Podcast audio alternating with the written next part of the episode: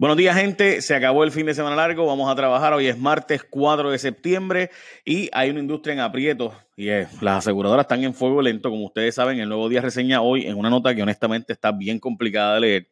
Eh, pero reseñó el estado financiero de las aseguradoras a casi un año de María y básicamente menciona que hay dos que están en la cuarta floja en una situación financiera bien complicada. No menciona cuáles son.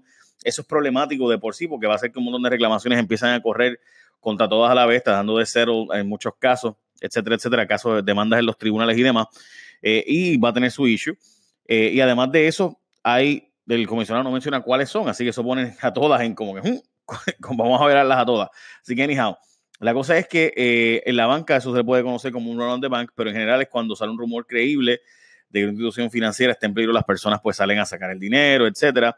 Así que el comisionado no quiere dar más información sobre las aseguradoras que están siguiendo, obviamente, para no ser el que causa un evento como ese, etcétera, etcétera. Pero eh, obviamente las aseguradoras, muchas de ellas, no estaban preparadas para un huracán de esta magnitud, punto, y no se reaseguraron lo suficiente y empezaron a dar precios bien bajos de seguro eh, en unas competencias que honestamente pues todo el mundo se cuestionaba, particularmente casas Waterfront Properties y demás, y edificios bien altos.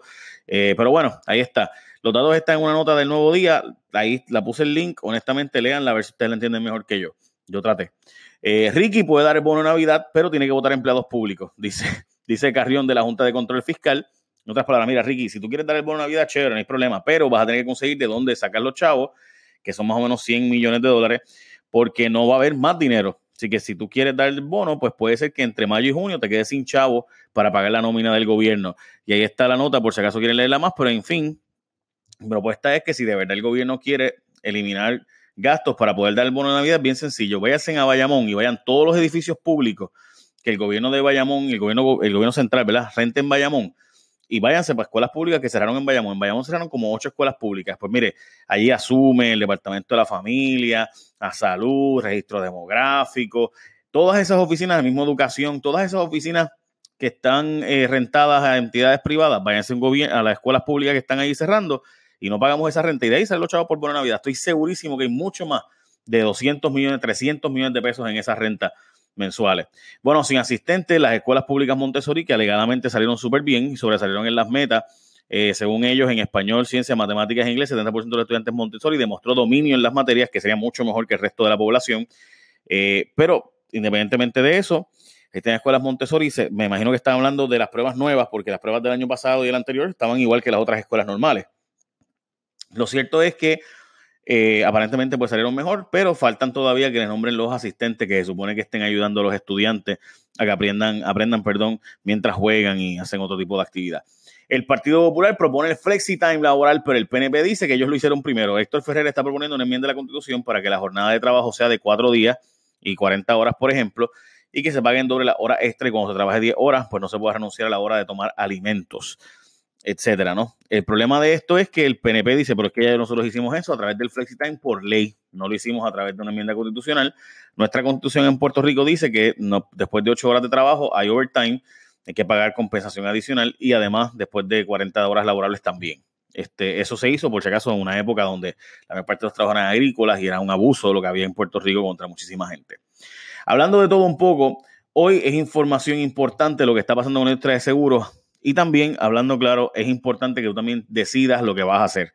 Recuerda que estamos a dos días del aniversario de Irma y a 12 días, no, 16 días, perdón, del el aniversario del huracán María. El problema de esto es que mucha gente los seguros le están ofreciendo para salir del, del caso cantidades que simplemente no son razonables. Así que usted no tiene que aceptar lo que venga en gana el seguro darle. Si usted pagó por un seguro 50 mil dólares, de 100 mil dólares, de 200 mil dólares, de 300 mil dólares, de 500 mil dólares, usted no tiene por qué aceptar que le den 10 mil pesos y sal para eso. Usted puede llamar a Disaster Compensation Attorneys al 787-331-4254.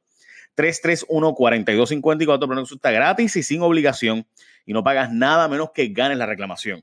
Así que no tienes que aceptar lo que le venga en gana al seguro. Tú puedes reclamar obviamente. 787-331-4254 y para esta reclamación pudieran necesitar un abogado. Repito, 787-331-4254, 331-4254 o visita Disaster Compensation Attorneys, 331-4254. Bueno, pues seguimos con la noticia. Eh, ¿Quieren preparar un censo de personas vulnerables en Puerto Rico? Honestamente, yo recuerdo haber hablado de esto 200 veces, no puedo creer que no se ha hecho. O sea, evidentemente, si algo nos enseñó el huracán es dónde está la necesidad, porque hay un montón de ayuda que se perdió. No solo los vagones estos que han estado apareciendo, sino un montón de ayuda que no, no sabía dónde. O sea, ok, tengo 10 vagones de alimentos, ¿a dónde los llevo? ¿Dónde de verdad está la necesidad? ¿Quién realmente lo necesita? Pues para eso se necesita un censo de personas vulnerables y llevamos tiempo hablando de que esto se debe hacer. La legislatura ahora habla de hacerlo. Háganlo, no hablen de hacerlo, háganlo. Recomiendan a ex directora de forenses para que vuelva a tomar el mando de la entidad. Henry Newman está pidiendo que María Conte Miller vuelva a ser la jefa de eh, este, forense. Ella fue, se, pensó en un momento que ella la querían nombrar para allí. El gobernador no la nombró y en parte todo lo que ha salido de ciencias forenses que ella escribió eh, después de ser parte de, un consejo asesor allí que había, ella escribió diciendo barbaridades de que allí estaba peor que nunca, etcétera, etcétera, y pues se ha formado. De hecho, salió una nota en el fin de semana de que solo se ha adelantado, se ha sacado un cadáver de todos los que había allí en ciencias forenses, solo se ha sacado un cadáver de todos los que había en el backlog, o sea, en, en almacenes. Así es esto. Porque llega un montón de ayuda y demás, pero pues hay otras circunstancias allí. Después de un fin de semana violento, la policía está buscando alternativas. Gente, mataron a 12 personas en este fin de semana y demás. Y estoy seguro que, este, ¿verdad? Si se incluye el día de hoy, madrugada, pues sale de Jaime. Eh, y pues están buscando supuestamente buscar eh, resolver el problema de estado crítico de muchos cuarteles, donde muchos de ellos, por ejemplo, no hay personal, donde muchos de ellos pues no hay patrullas. Policías me hablan a mí continuamente de que van allí a trabajar y están dos horas esperando que les llegue una patrulla o que una patrulla funcione. Natalia Yaresco, Newman, perdón, le va a pedir a Natalia Yaresco supuestamente que le dé 37 millones más y, ¿verdad? Para evitar esos recortes que están haciendo. Pero la verdad es que el presupuesto del gobierno, de nuevo, siempre echan la culpa a la Junta y chévere, la Junta puede ser la fea, la mala y todo lo que se diga. Pero lo cierto es que tú puedes sacar partidas de otros lados para allá. La pregunta es si lo van a hacer. Porque el gobierno tiene que establecer la política pública, pues cortar en otros sitios para llegar allá. Y yo no entiendo cómo es que seguridad pública, policía, bomberos, forense, y emergencias médicas no es prioridad. Pero bueno, apretan las canicas en San Juan, gente. El FBI va tras las semillas corruptas, siguen investigando sobre las querellas de San Juan, de lo que ha habido de casos de corrupción. Una investigación que está haciendo el municipio surge después de que obviamente la directora de compra se querellara porque se tomó represalias cuando ella denunció. Aparentemente el FBI tiene grabaciones, evidencia documental, testimonios de entrevistas e incluso cuando se empezó a borrar evidencia también, eh, el vocero está publicando el municipio un intento por evitar, ¿verdad?, que se información le han limitado a sus empleados, etcétera, etcétera. Así que ahí está la nota por si acaso la quieren ver. Ni picota ni machete para el contrato de COI, tanto nadar para morir en la orilla, gente. La Junta mandó a pedir el contrato de Edwin Miranda y COI, aparentando que le iba a dar daga al asunto, pero no, no dio nada, lo permitió. Y dice pues, que tiene que hacer un chequeo de que de verdad cumple con el plan fiscal, pero cumple con el plan fiscal so far. por lo menos eso dice la Junta. Casi listo el informe de Jago de la venta de la Autoridad de Energía Eléctrica, pero Seilhammer la regaña. Ayer y hoy salió en los periódicos eh, que la Comisión Residente va a presentar un informe a Bishop sobre las recomendaciones de qué va a pasar con la Autoridad de Energía Eléctrica, la despolitización y la privatización de la Autoridad de Energía Eléctrica. Eh, pero hay un pequeño problema. Los detallitos siempre están en las letras pequeñas. Ella está pidiendo a José Ortiz al gobernador que den sus informaciones, pero por otro lado, esto desde el Congreso. Entonces, Larry Selhammer en Puerto Rico dice, pero espérate, si yo estoy haciendo el mismo trabajo aquí, dice que le toca al Senado de Puerto Rico y que ya el Departamento de Energía Federal le dio un contrato a la Organización Energética de los Estados del Sur para ayudar a Puerto Rico a establecer lo que debe pasar con energía eléctrica. Así que, gente, hay una lucha de poder enorme por quién se queda con la Autoridad de Energía Eléctrica. Y eso es bien importante para nosotros, porque hay gente que dice que le toca energía federal, otros que dicen la jueza Taylor Swain, otros dicen que el Congreso, eh, etcétera, ¿no? Este, yo, les puedo decir, eh, bueno, otros dicen que es la Junta de la Autoridad de Energía Eléctrica, otros dicen que es el gobernador, otros dicen que es el Senado. En fin, hay 800 personas metidas ahí, otros dicen que la Comisión de Energía, todo el mundo jalando paso lado pidiendo que ellos tengan el control. Vayan los links, los links de esa noticia están, son, es bien importante, léanlo, los dos están bien, bien, bien completos. Eh, Ricardo Rosselló pide a Donald Trump clemencia y pide que tire más chavos al pote, y es que Puerto Rico no tiene ni el 10% de pagar los gastos de remoción de escombros y las medidas de protección como arreglar la Autoridad de Energía Eléctrica, y están pidiendo a los federales que ellos pongan todo el dinero. El gobierno de Puerto Rico se supone que pagará 10% de los gastos y ya FEMA le dijo que se acabó, que tienen que pagar el 10% de los gastos. El gobierno de Puerto Rico está viendo que por lo menos hasta noviembre no se, no se le pida a Puerto Rico pagar ese 10%. Como ustedes recordarán, antes, hace meses, había pasado lo mismo y lo extendieron hasta septiembre.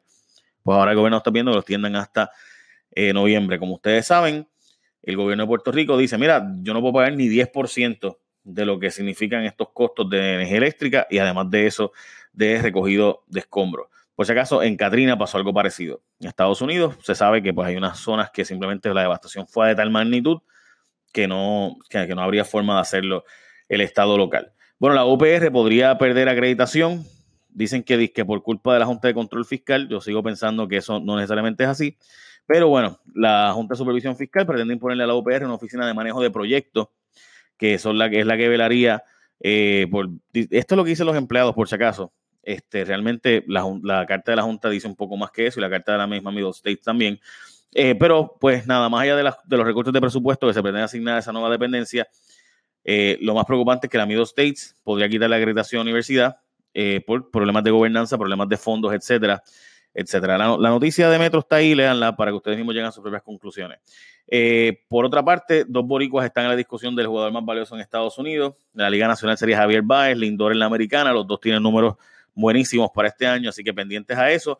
Y finalmente, el Centro de Periodismo Investigativo encontró fallas en la autoridad de la deuda. Básicamente, lo mismo que ya habíamos dicho.